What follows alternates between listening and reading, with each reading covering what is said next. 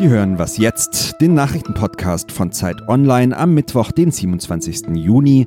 Mein Name ist Matthias Peer.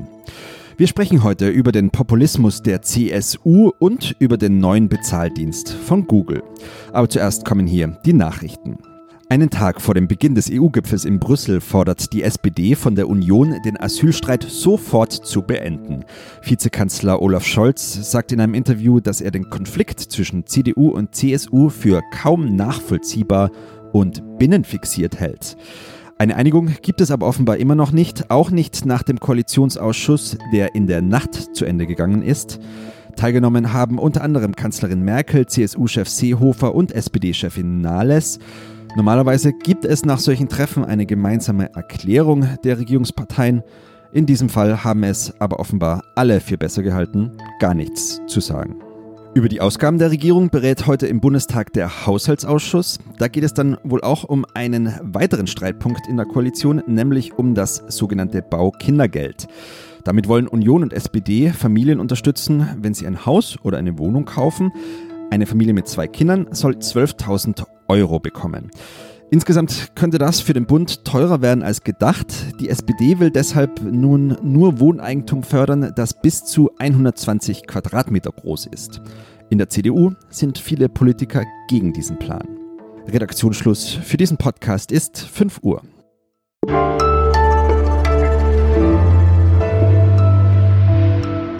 Ich bin Munja Mayborg. Herzlich willkommen an diesem Mittwoch, an dem hoffentlich die Sonne scheint. Denn heute ist Siebenschläfer und Sie wissen ja vielleicht, was die Bauernregel sagt. Ist der Siebenschläfer nass, regnet's ohne Unterlass.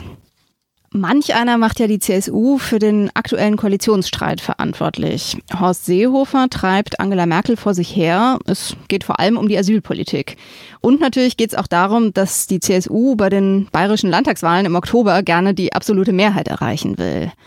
Was man jetzt bei dem Bayern-Bashing schnell vergisst, ähm, viele Positionen, die die CSU vertritt, die kommen bei der Mehrheit der Menschen ganz gut an. Darüber spreche ich jetzt mit Ferdinand Otto, Politikredakteur von Zeit Online. Hallo Ferdinand. Hallo. Die Asylpolitik der CSU, die bekommt eigentlich ziemlich viel Zustimmung. Mehr als drei Viertel der Deutschen sind dafür, Ankerzentren einzurichten. Und die Mehrheit der Bayern findet sogar die Kreuze gut, äh, die jetzt in bayerischen Behörden hängen.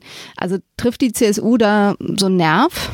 Ja, da war sie schon immer ganz gut drin. Sie hatte so ein ganz feines Gespür dafür, wo sich Mehrheiten hinbewegen, wo sie sich auftun, was man thematisieren muss.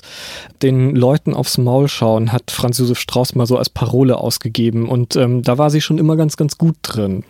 Aber jetzt gerade ist es ja so ein bisschen an der Grenze. Also einerseits sind sie eine Partei der Mitte, andererseits auch populistisch ähm, ist ein schmaler Grad gerade, oder? Es ist ein ganz, ganz schmaler Grad, ja. Also als Partei der rechten Mitte muss man natürlich solche Mehrheiten versuchen auch abzubilden und zu integrieren.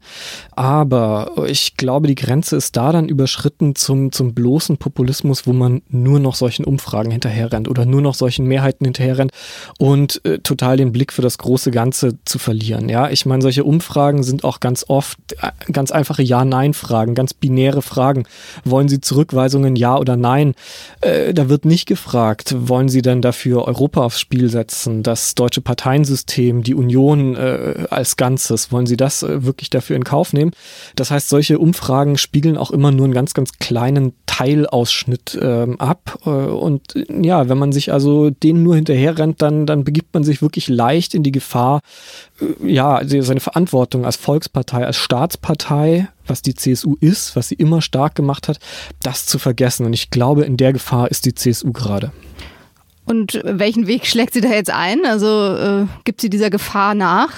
Ich, ich fürchte, ich fürchte, dass die Versuchung einfach so groß ist, derzeit vor der Landtagswahl es mit, mit allen Mitteln auf Biegen und Brechen überall noch die Stimmen zusammenzukehren, der AfD sie abzu, abzujagen. Ich fürchte, das ist der Weg, für den man sich an der, an der CSU-Spitze entschieden hat und nicht zu sagen, äh, wir versuchen diese Mehrheit abzubilden, aber als äh, Staatspartei, als Volkspartei haben wir auch eine größere Verantwortung, nicht nur für die Mehrheit, sondern auch für das Land, für Europa, für diesen ganzen Kontinent. Das äh, halte ich für einen großen Fehler. Hm. Wenn die CSU jetzt tatsächlich eine Partei der Mitte sein wollte, dann hätte sie ja das Potenzial, um Deutschland oder sogar Europa ähm, ja, zu stabilisieren. Was, was müsste sie denn dazu tun? Ich sag mal, im bundesdeutschen Konservatismus waren eigentlich Institutionen immer heilig. Und ähm, man hat das mal Verfassungspatriotismus vielleicht genannt. Und die aktuelle Verfasstheit ist nun mal auch Europa. Das heißt, ich finde, als, als Volkspartei der, der rechten Mitte muss sie auf jeden Fall aufhören, diese, diese Zuspitzung zu betreiben, Fristen zu setzen, äh, wirklich nur zu sagen, ähm, Zurückweisungen ja oder nein, sonst ähm, machen wir es im Alleingang und hier fliegt der ganze Laden auseinander. Das ist also ganz, ganz schlechter Politikstil, der nur auf Eskalation setzt.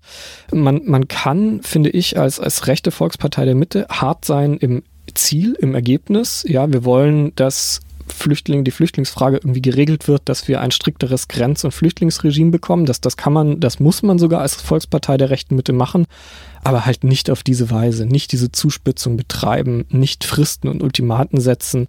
Das geht nicht, das ist verantwortungslos. Danke dir. Danke.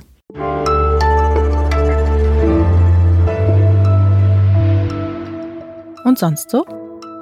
Sozialisten sehen den Kapitalismus ja eher kritisch. Aber wenn es um ihr eigenes Geld geht, dann legen sie es doch am liebsten auf Schweizer Konten an.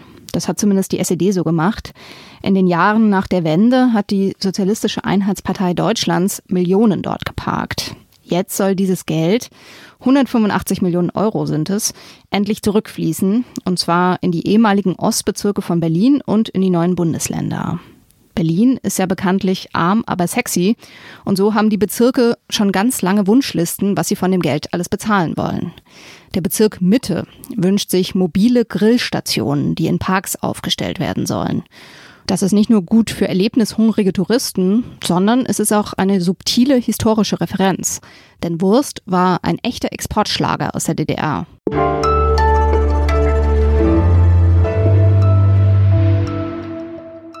Google ist ja längst viel mehr als nur eine Suchmaschine. Der Konzern verlegt zum Beispiel Glasfaserkabel, investiert in der Energiebranche und er ist Vorreiter beim Thema künstliche Intelligenz. Auch YouTube und die Softwarefirma Android gehören schon länger zum Konzern.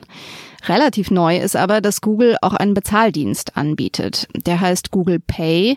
In den USA gibt es ihn seit drei Jahren und in Deutschland seit gestern. Darüber spreche ich jetzt mit unserer Digitalredakteurin Lisa Hegemann. Hallo Lisa. Hallo Munja.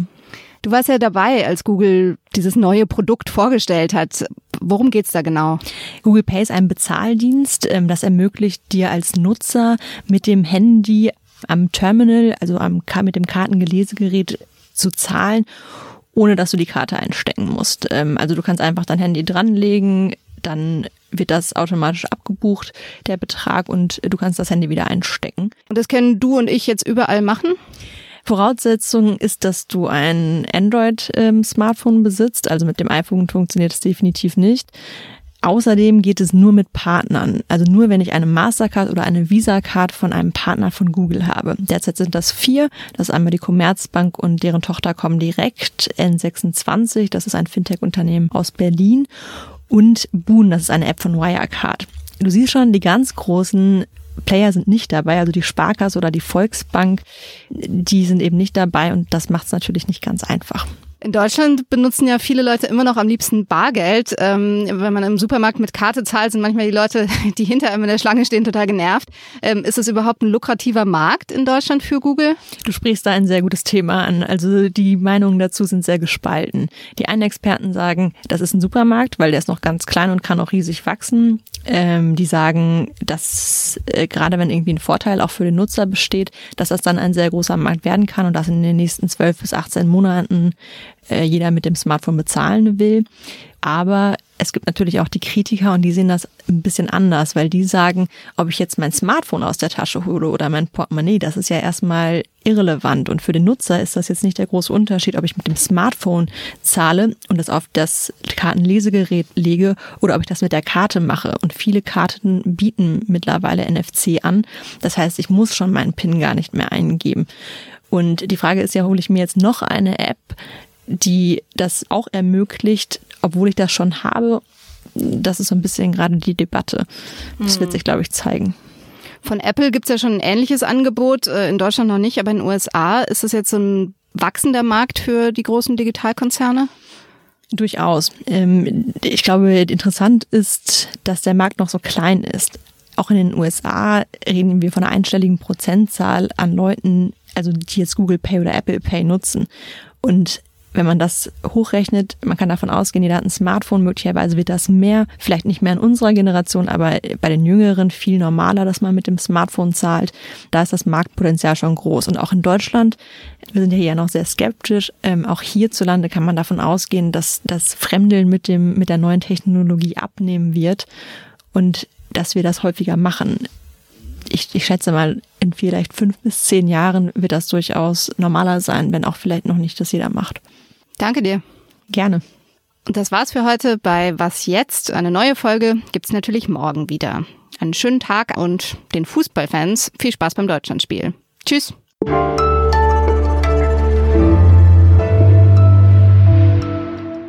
Und du probierst es auch mal aus? Ich probiere es mal aus, aber ich weiß nicht, ob ich der Heavy User werde. Kennt sich ja auch aus mit Datenschutz. genau.